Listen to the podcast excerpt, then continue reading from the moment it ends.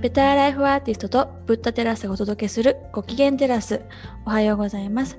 あなたのご機嫌が世界をサステナブルにするをテーマに、ウェブマガジンベターライフアーティストを運営している今井美佐子です。そして本日ご一緒してくださるのはこの方です。はい。東京在住、曹洞宗僧侶、ゆったりゆっくり、ゆるく座禅をお寺じゃないところでお伝えしております。小杉みずほです。よろしくお願いします。この番組では聞いてもらうとちょっと心が楽になる、誰かに話したくなるかもしれない新しい発見をテーマにお届けします。今回のテーマは体調が悪くなるです。はい。はい、今回はこんなテーマを選んでみたんですけど選んだ理由としては先週いっぱい体調が悪くてですね結構寝込んでしまう日が何日かあったんですね。で体調が悪くなるってどういうことなんだろうっていうこと。についてなんかお話できたらなと思ってこのテーマを選んでみました。そうね。まあね、実はあの気にしないってのが一番なんだけどね。体調が悪くても気にしないってことですか？まずはね、あ の、えっと、健全な状態だから、なんていうのかな。うん。なんか健康が良くて病気が悪いっていう感じじゃない？なんかね。あ確かに。そのどこか痛いことがあるのがダメな状態でこう何も不満なく過ごせるのがいい状態。っていうか完璧な状態ってなんだって感じもしますけどね。確かに。でしょ？うん、だから健康って言葉って結構なんかね怪しいっていうかね。あー。うんなんかこう疲れたらあのそれに応じて体が反応するのが健康じゃないですか。うん、そうですねだからこの体調悪くなっちゃって一回あの森光優先生とのお話のポッドキャスト収録をスキップさせてもらったんですね。ああそでそうそしたら「あ全然いいです」ってもちろん言ってくださったプラスそのあなんかすごくずっと頑張ってるなって思ってたから体調崩すっていうことがあって安心しましたってバランス取れてるんですねって言ってもらって、安心したってどういうことだろうって思いながらもまあうん。ちょっと休みますみたいな気持ちになったんですよね。そうそう。ん。実際さなんか他の他のことで言うとなんだろうこうなんかめっちゃラッキーなことがさずーっと続いてたら不安にならない？なんかあーあるかもしれない。うんうん、一回も赤信号止まらないのが こう1年続くみたいなね。まあねだから普通にかこう話しててありえないって分かってるじゃん。うんうんうんだからずーっとなんか何事もない健康なんて本当はありえないよね。うんねところどころでなんかちょっとこう調整しているうん微細に調整していることをあのなんかこう何にもないかのごとく当たり前に健康って呼んじゃうのでその波が大きくなるとなんかこうやばいみたいな感じに勝手にしている。そうですねんしかもその体調を崩す前のことを振り返ってえなんかそういう悪い習慣があるのかなって思ったりしちゃうかも。はいはいはいはいはい。でもそれそういうふうにバランス取っていくのがふ体の私のサイクルの中で普通なのにうんうん。崩してしまったところばかりを見てうんうん。その前後でなんか自分の悪いところがあるんじゃない？そうそうそうそうそう。だからなんて日本だとねよくほらき季節をね言ったりするよね。うんそうですね。季節の変わり目で体調を崩すとかってことですか？それもあるしなんかこう冬の時代とかさ なんか言うじゃない？冬の時代？なんかさよくない時さ、あーかうん。なんか冬の時代とかいなんつうのかな。全体的に寒い日日が続いていることことですよあねうんうん。あの何やってもうまくいかないとかさ。あーうんずーっとこう下火みたいな。うんうん。冬の時代とかなんか言ったりしてさ。でそれ自体はあのあんまりいいよういい感じで言わないんだけどでもよくよく考えるとそのまあ熊の冬眠みたいなもんでね。冬が冬を迎えるにあたってえっとそれに合わせてこう食べ物をいっぱい蓄えて蓄えるってのはあの食べてで冬の間に子供を産んでみたいなね。うん。だからそその季節にはその季節の意味があるわけじゃないですか。うんうんうん。あのなんていうかい意味をももが持たないわけがないっていうかそういう意味で。だからわ悪いことじゃないってことですよね。そういうサイクルそうそうそうサイクルの一つなのでだけどどうも人間っていうのはこう自分がこう活動できなくなるとかそのそういう状態を意外と悪い風に取りやすいというか。取りやすい。あの取りやすいです。その体調以外にも何かこの例えばこのポッドキャストをやってて視聴数が少ない。この日は少なかったとかうんうんインスタグラムの「いいね」が今日は少なかったとかそういうちょっとしたうんうん。なんか下火に感じるような自分にとってことに対してすごい不安になっちゃったりする。そうね。だからね、こう数字的になんか少ないっていうのは事実だからそれはあの数字的に多いのと同じなんだけど気づきとすればね。うん。それになんかこう影響を受けるというかなんていうかなこう不安とかねそういうものをこう喚起させるんだよね勝手にね。そうですね。低いとそう思います。なんかだから低いものとか動けない状態がダメでそうそうそうスムーズに高い状態がいいものだって決めつけてるってことですよね私が。ね。だから少ない状態っていうのはこれからまあ伸びしろがあるってよく言うんだけどね。そうですね。あそうですね。うんそう下がってた方が上がる力を蓄えてるからあのうまくいくとガンと上がる可能性も結構あるんだみたいなね。そうですね。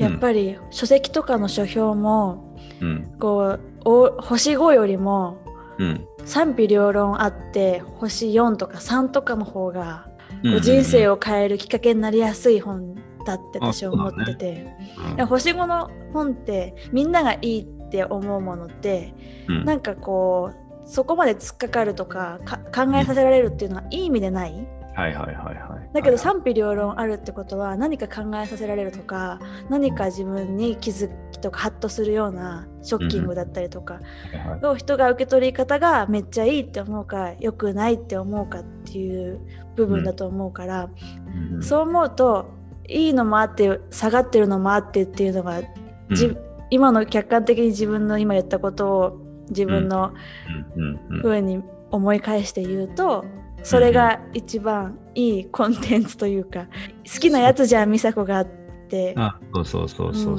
そうそうそう。だからそうなのよ。つまりその星5のやつは結局はね売れるんだけどうん。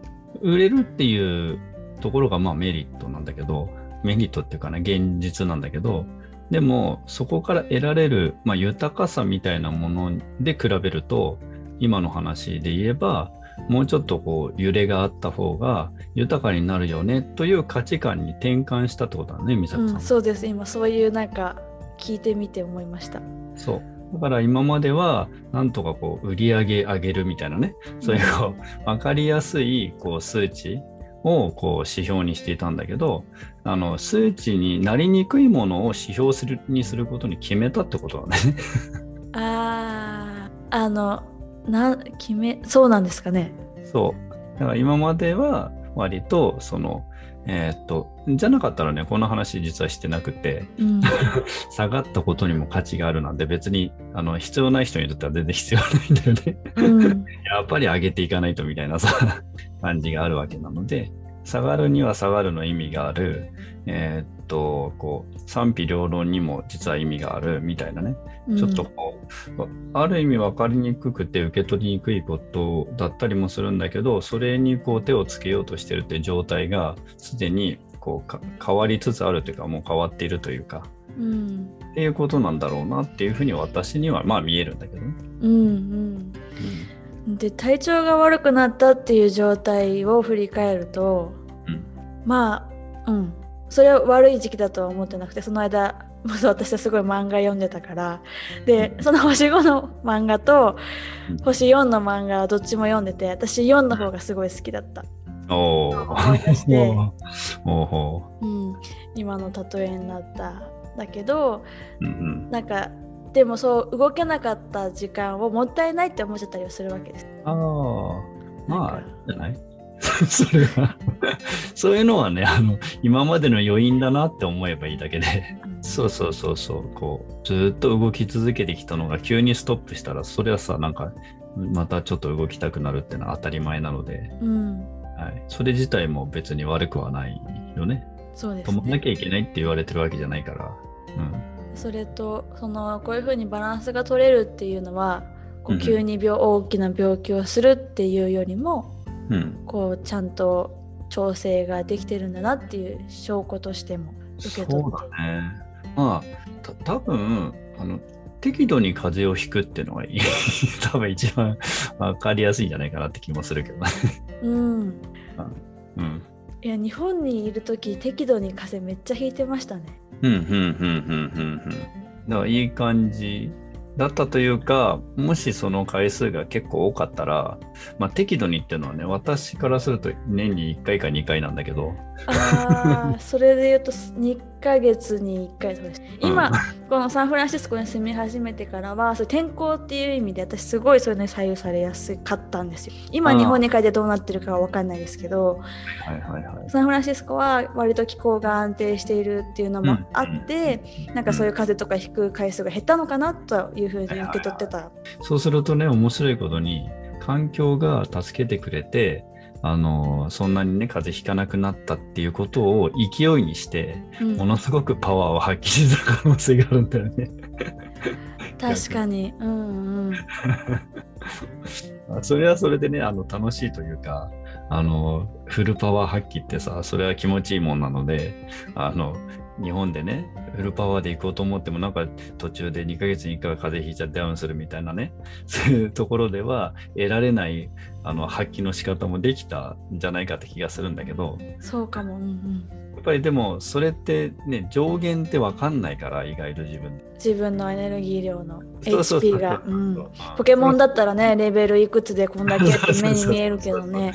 やばいヒットポイントが1だとかね、うん。すればいいんだけど、あの、ゼロになって、あの、棺桶の中入ってから気づくからさ、大体。さ瀕死で鳴らしてほしいですね。ピコン、だからピコンピコン鳴らしてるんですよ、多分ね。風邪をひくっていうのは。うん。そうなの、そうなの。うん。で、人が言ってくれてたり、例えば、なんか、大丈夫とかね。うん。うん。なんか、それって結構自分でわかんない、その顔色だったり、こう、雰囲気だったり、オーラだったりうんするんだけど、うん大丈夫、大丈夫って言っちゃうんだよね、勢いでね。そうですね。で大丈夫って聞かれてることに疑問してるからね。うんそうそうそう。それを言うことで、また頑張れちゃったりするんだね、またね。人間って。あ自分で大丈夫って言ったのを自分で聞いちゃって、あ、大丈夫だなって思っちゃったりね、そう。そうそううんそうそう。だけどもうその時点でもう実はピコンピコンになってんだけど で頑張ればって思っちゃうんだねうん。頑張ればなんとかなるみたいなねうん。で割とあのなんとかなることもあるそうですあのその。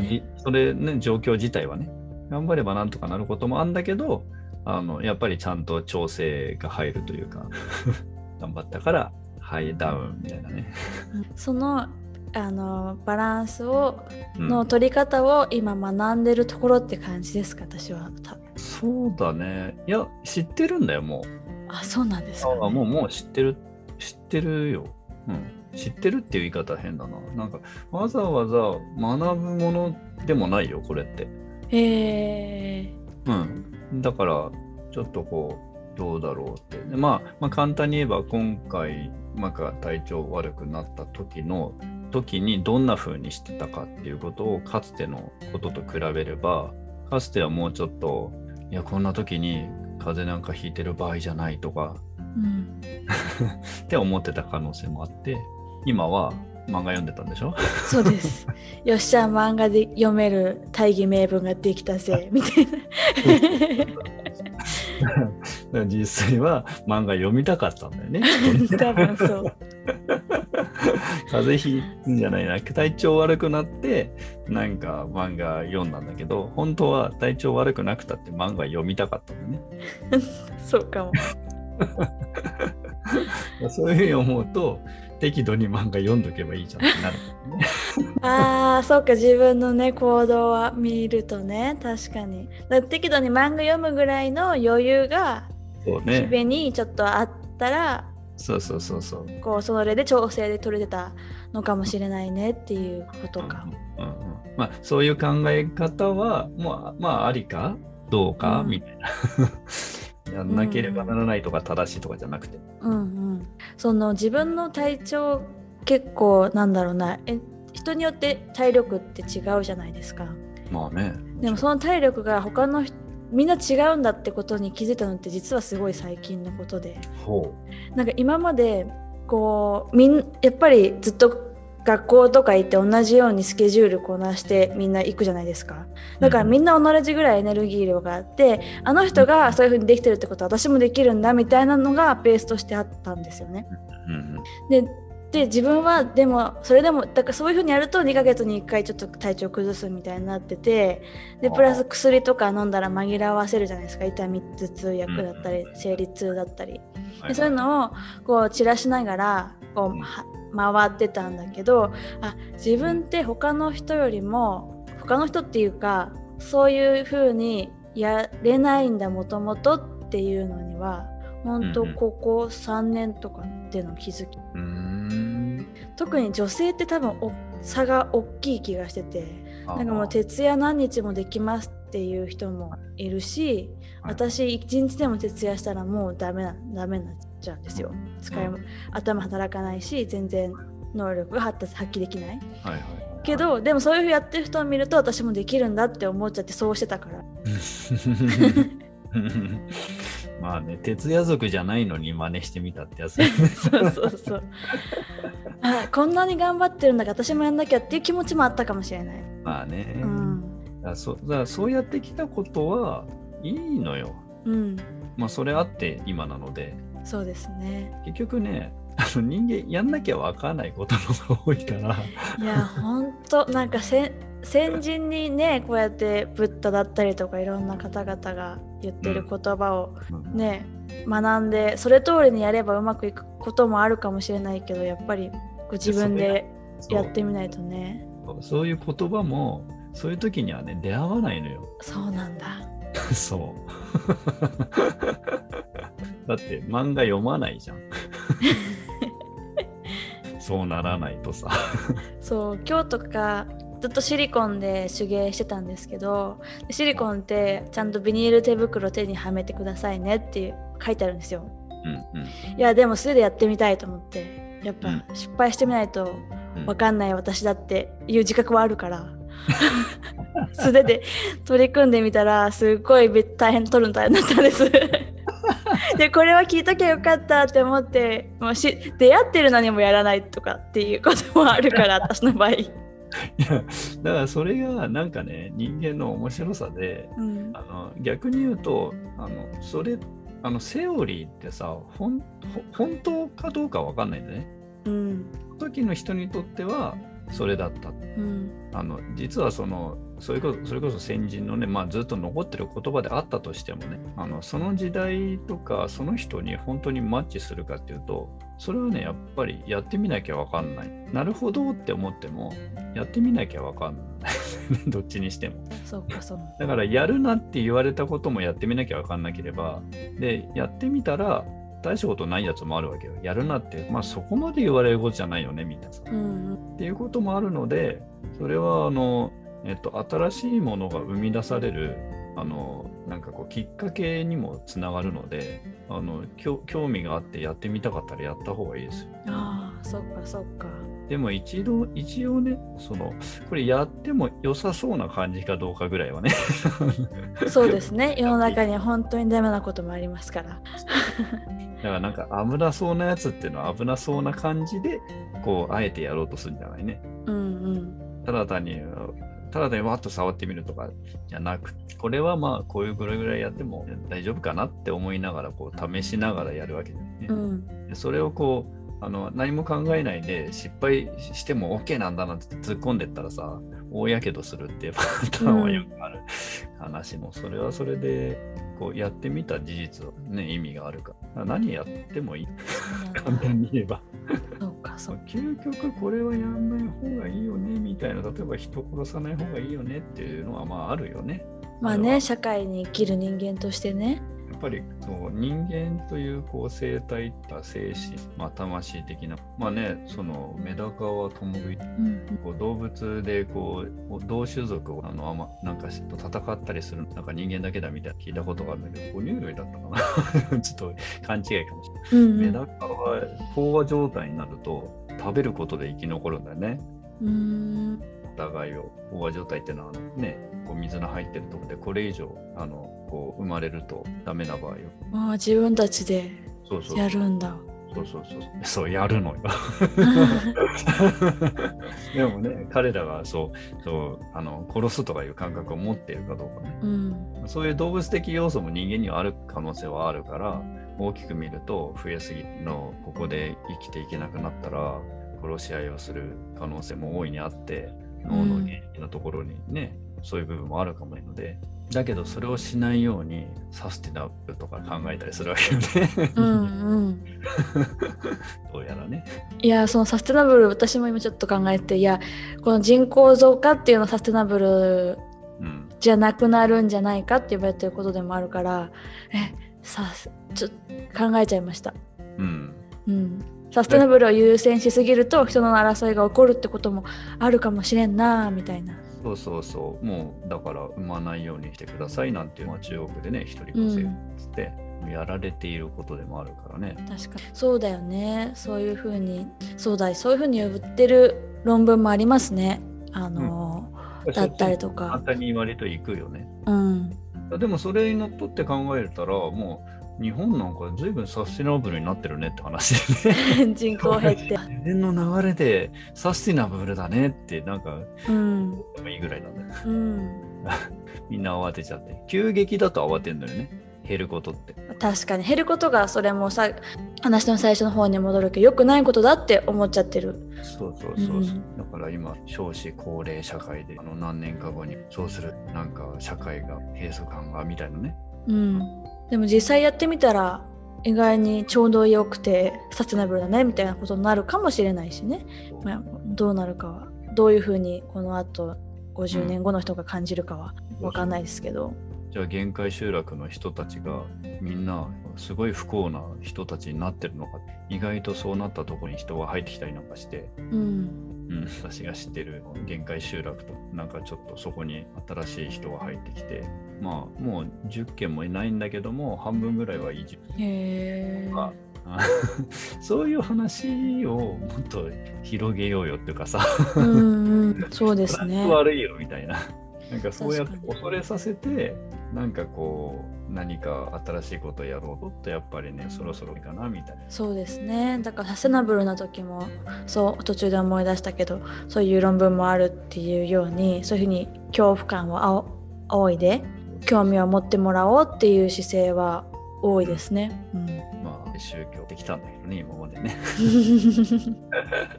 そういうのが適してた時代時代であった。地獄に落ちるよとか言ってたんだ。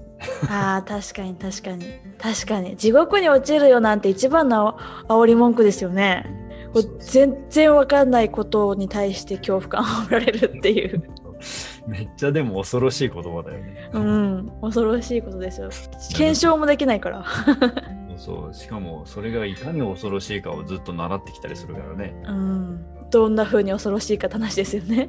どんなことされてみたいな。そういうのを原動力にしたい人はしてすればいいけれども、そういうのじゃないものの原動力だってあるんだよ。そうですね。その豊かさとか素晴らしさっていうのをこうね、ま、真似してっていうのかな。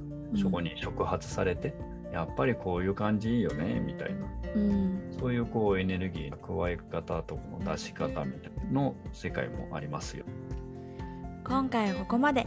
次回に続く。